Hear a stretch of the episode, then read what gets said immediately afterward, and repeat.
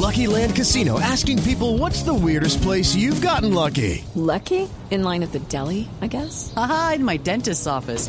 More than once, actually. Do I have to say? Yes, you do. In the car before my kids' PTA meeting. Really? Yes. Excuse me, what's the weirdest place you've gotten lucky? I never win and tell. Well, there you have it. You can get lucky anywhere playing at LuckyLandSlots.com. Play for free right now. Are you feeling lucky? No purchase necessary. Void where prohibited by law. 18 plus. Terms and conditions apply. See website for details.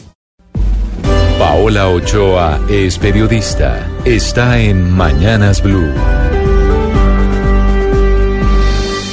6 de la mañana, 22 minutos, y sigue moviéndose la reforma tributaria en el Congreso de la República, reforma cuyo texto final deberá radicarse hoy en las plenarias de Senado y Cámara, en donde comienza una carrera contra reloj para dar su debate y lograr su aprobación final. Precisamente anoche, muy tarde, se le seguían haciendo los últimos cambios y ajustes de último momento, entre los que están, por ejemplo, eliminar el IVA las comisiones de las transacciones hechas con tarjetas de crédito y débito, un tema que deja tranquilos a los bancos y a los usuarios del sistema financiero que estaban muy preocupados con un posible encarecimiento de algunas comisiones en el mundo financiero. No obstante, queda en firme ese impuesto solamente para las comisiones en las casas de cambio. También se eliminó la idea de cobrarle un nuevo impuesto a los trabajadores independientes, dejando dicho régimen tal y como está actualmente, es decir, con un IVA para contratos a partir de los 116 millones de pesos al año. También quedó en firme la idea de cobrar un impuesto al consumo del 2% para la venta de viviendas de más de 918 millones de pesos.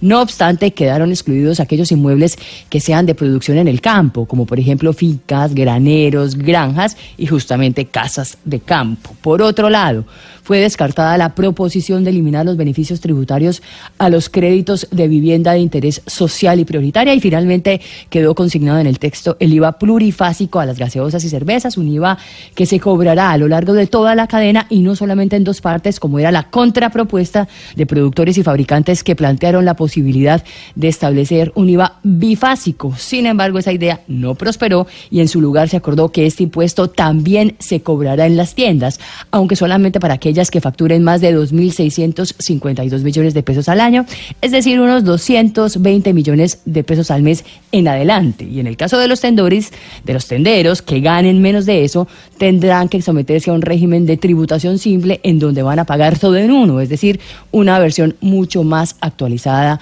del monotributo. También está sobre la mesa la posibilidad de limitar un poco más la lista de, beneficiarios de la economía naranja para que no deje semejante agujero en el sistema tributario colombiano.